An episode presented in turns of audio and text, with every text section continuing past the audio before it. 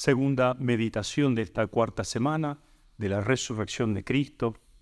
Estamos aquí en el jardín del claustro de la abadía de Fosanova, creada hace más de mil años. Es un lugar muy visitado por los católicos, pues parece que uno entrase en la Edad Media, en la época de la cristiandad. Es un lugar que invita a la oración. Sin embargo, la gente no puede ingresar a este jardín, está cerrado, según se dice también en la época de los monjes, estaba cerrado porque simbolizaba el paraíso, al cual todavía no hemos ingresado. Tenemos que esperar hasta el momento de la resurrección. Y como ya hemos hablado de la resurrección de Cristo, nos toca ahora hablar de esa resurrección total, cuando llegue a la perfección, cuando Cristo resucite a todo el universo, a todos aquellos que lo han seguido llevando su cruz. El misterio de la resurrección, como dice el padre Castellani en uno de sus sermones, San Pablo dijo, si Cristo no resucitó, somos los más desdichados de los hombres. Vana es nuestra fe, vana nuestra esperanza. La condicional contraria es verdadera. Si Cristo resucitó, somos los más felices de los hombres o los menos desdichados. Porque el que cree que su cuerpo va a resucitar sano y glorioso y su alma semejante a Dios, qué trabajos, qué desgracias, qué aflicciones no podrá superar incluso con alegría. Cúlpense a sí mismos los cristianos que se aplastan o desesperan bajo los contrastes de esta vida. Tienen en sus manos un remedio que no usan, la fe en la resurrección. ¿Por qué no prevalece tu fe? Porque tengo poca fe. ¿Por qué tienes poca fe? Porque Dios no me la da. ¿Por qué no oras entonces? ¿Está afligido alguno de vosotros? Ore, dice el apóstol Santiago pero hay que hacer actos de fe. Hay que alimentar la fe, que si no languidece y aún perece, tan amenazada y combatida como está hoy día. El cristiano tiene obligación grave de hacer actos de fe, que es su primera obligación para con Dios. Y cumplimos con esa obligación cuando rezamos con atención y devoción el credo. Creo que resucitó de entre los muertos. Creo en la resurrección de la carne. Por eso tenemos que meditar hoy y siempre en el misterio de la resurrección. Tenemos que hacer ese esfuerzo de que este misterio se haga carne en nosotros. Y sobre todo creer que el mundo va a resucitar, que Dios va a hacer cielos y tierra nueva, como dice el apóstol San Pedro. Aunque antes tenga que venir la gran purificación, aunque antes tenga que reinar el anticristo, aunque parece que va a ser un reinado muy breve, de tres años y medio, dice la Sagrada Escritura, ya sean que sean tres años y medio literalmente o no, siempre va a ser muy poco. Quisiera leerles para imaginarnos esa resurrección del fin del mundo, una parábola, una historia que escribe el padre Leonardo Castellani en este libro, 12 parábolas cimarronas, donde él se imagina esta resurrección del mundo que comienza después de la destrucción del anticristo, se le imagina en Argentina, al lado del río Paraná.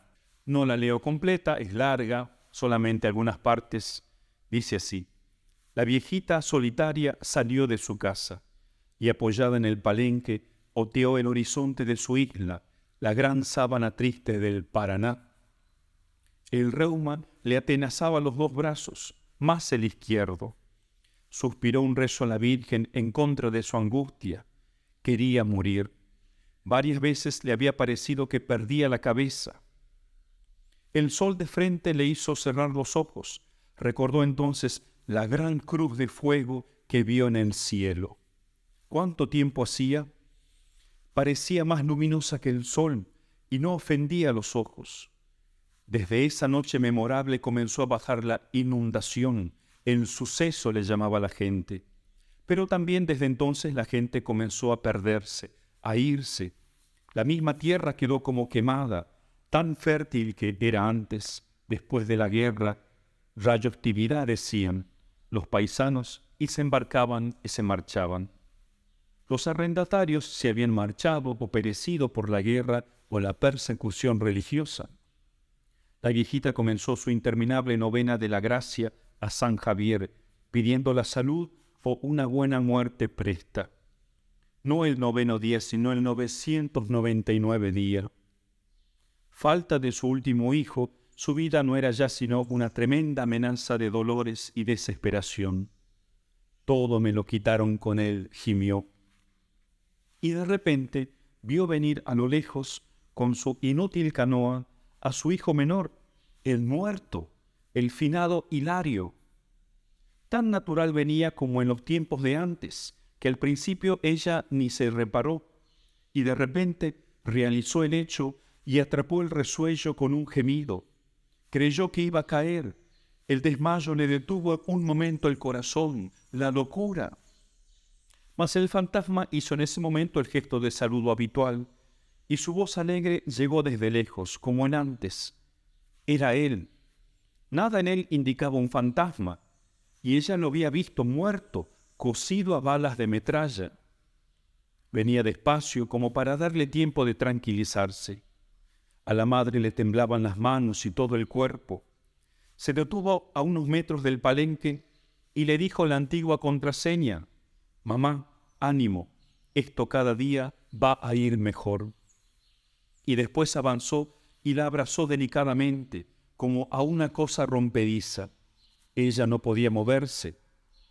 Preparó la comida sin hablar, como siempre, y ella comenzó a poner maquinalmente la mesa, mientras su temor bajaba rápido, como la marejada de la gran inundación. Al fin dijo él sin volverse, Mamá, no tengas miedo, estoy vivo. Yo te he visto muerto. He resucitado hace pocos días. ¿Resucitado? ¿No sabes el final del credo? ¿Es este tiempo ahora? dijo ella. Sí, ¿no lo sabías? Creí que iba a ser de otro modo. ¿Y tu hermano? Está en una aldea de Salta, vivo todavía, viador. Hoy lo veremos. ¿Y tu padre? Está en Jerusalén. Lo mataron en la persecución. Resucitó. ¿No será que muerto yo, dijo la viejita, como le pedí a San Javier y estoy en otro mundo? No, mamá, rió el joven. ¿Ves esa galleta? Aunque no necesito comer, la voy a comer. ¿No ves que estás en la tierra? Hago un paréntesis.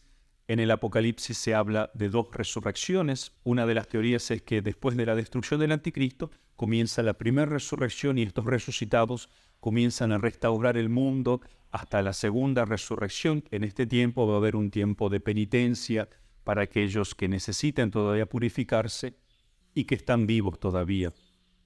Es un misterio cómo será el fin del mundo, pero esta es una de las teorías que el padre Castellani pone en forma de esta fábula o novela. Pero estás igual, le dice la viejita, por fuera, pero de hecho estoy mucho mejor, mamá, infinitamente. Ánimo, mamá, cada día irá mejor.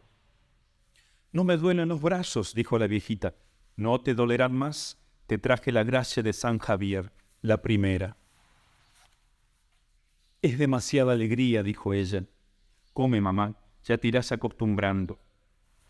La llevó del brazo despacito hasta la rada, explicándole que iban a Salta. Todo había cambiado. Los sauces decían, estamos aquí, somos verde tierno, estamos hermosos. Los pájaros cantaban, estamos alegres. La tierra cantaba, estoy aquí, soy callada y tranquila. Entonces en la historia suben a una avioneta, se van a Salta, se encuentran con el hermano, de allí van a ir a Buenos Aires, van a ver cómo se está reconstruyendo el mundo, los resucitados junto con los viadores están reconstruyendo el mundo. Mientras van avanzando, ven todo lo que el anticristo, las guerras habían destruido de la Argentina y de todo el mundo. Es un diálogo muy hermoso, lleno de teología, que les recomiendo leer. Uno de estos diálogos dice así, yo creía que las máquinas eran del diablo, dice la viejita, y no de Dios. Eran del hombre, mamá, solo que estaban dedicadas al diablo. Ahora los hombres están ocupados en dedicarlas a Dios. Hijo, ¿ahora ves a Dios? Él enrojeció levemente. Mamá, de lo que es del otro mundo no te hablaré nunca. O sea, hay cosas que no se pueden explicar con palabras. Por eso Cristo tampoco nos la explicó, sino a través de parábolas, el reino de los cielos como un banquete de bodas, etc. Solamente lo comprenderemos cuando veamos a Dios cara a cara. ¿Qué pasó en el mundo, hijo? le pregunta ella. Sé que hubo una guerra inmensa en la cual desapareció tu hermano, después un rey del mundo, el que ganó la guerra, después persecución a los cristianos, te fusilaron en Goya y tu padre murió no sé dónde. Después el suceso, terremotos en todas partes y en la isla inundación. El suceso es la aparición de Cristo en su segunda venida, con esa cruz que se ve en todo el mundo, en el cual Cristo derrota al anticristo. Sencillamente, dice el Hijo, se cumplieron las escrituras, volvió Cristo. Como decía el Ramón, el que vendía Biblias y folletos, sí. ¿No era protestante? Sí. ¿Dijo verdad, hijo idiotita como era? O sea, estaba enfermito de la cabeza. Sí, mamá, y murió por la verdad, idiotito como era. ¿Es el fin del mundo? preguntó ella. Sí, el juicio final. No entiendo nada, dijo ella. Ya irás viendo sin mí, que es mamá. No puedes entender sin ver. En fin, la parábola termina muy hermoso cuando con el avión ellos ascienden hasta la Jerusalén celestial. Entonces cada uno, dice el padre Castellani, imagínese el fin del mundo, la gloria, la gran resurrección del universo como pueda, pero sobre todo a partir de este misterio de la resurrección. Que Dios los bendiga.